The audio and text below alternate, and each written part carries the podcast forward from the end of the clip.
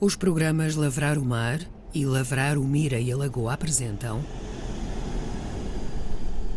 Histórias de terror para adormecer.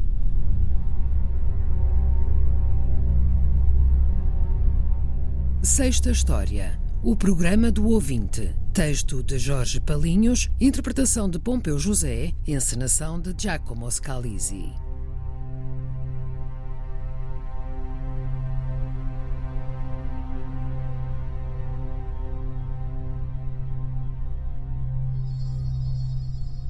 Gostava de começar por desejar muito boa noite a todos os ouvintes. E muito particularmente a si, Sr. Miguel Antunes, saudando o seu profissionalismo, a forma como ouve todos os ouvintes e a oportunidade que nos dá aos anónimos de expressarmos a nossa opinião. Tenho muita admiração por si, sabe? Muita. Para mim, é como se fosse um companheiro. Um pai generoso que deixa ouvir todos os seus filhos. Sinto cumplicidade para consigo. É como se fosse um velho amigo a quem posso ligar todos os dias para desabafar. Foi por isso que fui à sua casa. Saber como vivia. Saber mesmo. Sabe, nós, os anónimos, aqueles que vão morrer sem os desconhecidos fazerem luto, sem os amigos darem o nosso nome a uma rua, somos meras sombras de si, de você, que tem o poder de nos dar a palavra.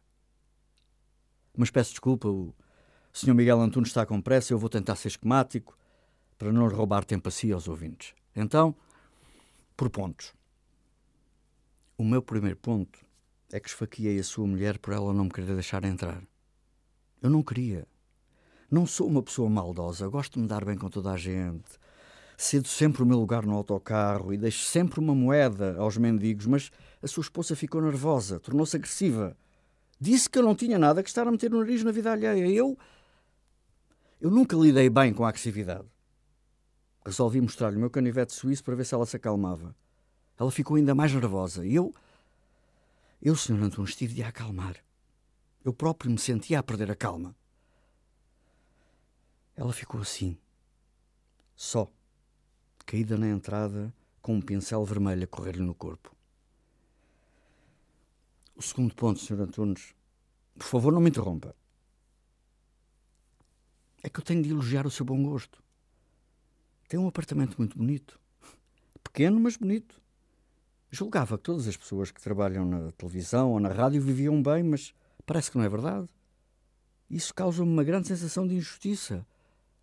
O Sr. Antunes trabalha tanto, faz tanto pelo nosso país, devia ser recompensado gostava de manifestar a minha solidariedade para consigo. O terceiro ponto. Está aí, Sr. Antunes. Dê-me só mais alguns minutos, ainda não terminei. Vi a sua casa toda. Os sofás, cortinas grossas, de cores escuras, os seus móveis de boa madeira, o belo quarto com cama e móveis de mogno, a roupa que guarda nas gavetas, de cores cinzentas ou castanhas, e que me fizeram pensar que talvez o Sr. Miguel Antunes seja uma pessoa um pouco triste, um pouco solitária como eu. Senti que verdadeiramente o entendia, Sr. Antunes. Vi também a sua cozinha. O frigorífico cinzento e grande, a emitir um zumbido esquisito, como se precisasse que lhe limpassem o gelo, e dois fornos. Isso deixou-me espantado, Sr. Antunes. Dois fornos? Ainda está aí? Deve estar. Ouço alguém respirar. O quarto ponto, Sr. Antunes, é a minha pergunta. Para que é que precisa de dois fornos? Acho que o normal é um. E eu nem sequer tenho nenhum. Vivo num T0 e só tenho micro-ondas com grill. Serve muito bem. Vivo sozinho. Não tenho namorada, nem tenho namorado. Tenho de contar um segredo, Sr. Antunes. Sempre tive muito medo da proximidade das pessoas, por uma questão de higiene. Nunca percebi como é que se pode partilhar uma casa com pessoas que suam, que sangram, que cagam, que mijam. Mas gosto das pessoas, gosto. Mas que não estejam em minha casa. Sou muito esquisito em relação às pessoas que podem entrar na minha casa. talvez mesmo em relação a pessoas nas casas dos outros. Se calhar foi por isso que matei o seu filho, Sr. Miguel Antunes. Não tinha nada contra o seu filho, nada. Até gosto de crianças. Pelo menos as crianças riem e dizem coisas engraçadas. E olham-nos com aqueles grandes olhos inocentes. E seu filho também era assim, é verdade.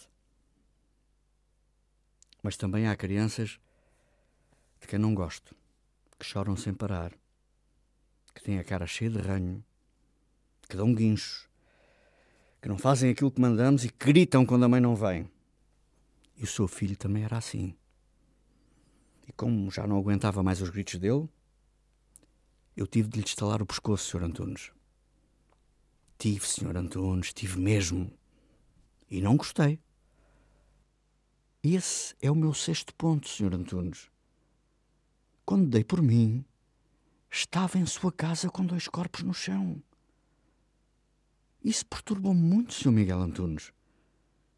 Fiquei a pensar na polícia a perseguir-me, no juiz de ar sério a condenar-me, nos populares a insultarem-me, a ficarem felizes por se poderem indignar em público, nos outros prisioneiros com quem iria compartilhar celas e casas de banho que eles iriam borrar de caca e mijo e suor.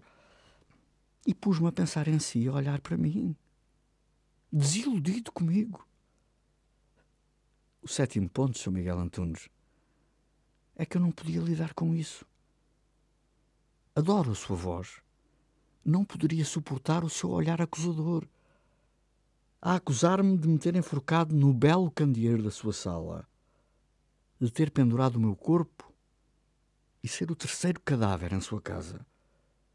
E quando o Sr. Miguel Antunes voltasse para casa sozinho, cansado, e entrasse no seu pequeno apartamento bem mobilado, com a sua cozinha com dois fornos e um frigorífico cinzento a emitir um zumbido contínuo, um átrio com um corpo de uma mulher a sangrar, um quarto com uma cama de casal, um outro com cama de bebê e um corpinho despedaçado na esquina do armário e uma sala austera e elegante com livros e CDs e DVDs e aparelhagem e uma grande televisão e um candeeiro de teto, onde o meu corpo vai estar a balançar para cá e para lá, para cá e para lá, para cá e para lá.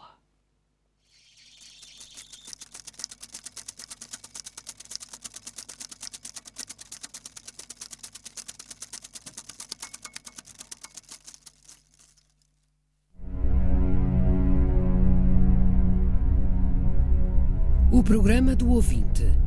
Texto de Jorge Palinhos, interpretação de Pompeu José, encenação de Giacomo Scalisi. Uma história do ciclo Histórias de Terror para Adormecer. Um projeto de teatro radiofónico do Teatro Viriato, Centro de Artes do Espetáculo de Viseu, criado para o Festival Viseu A.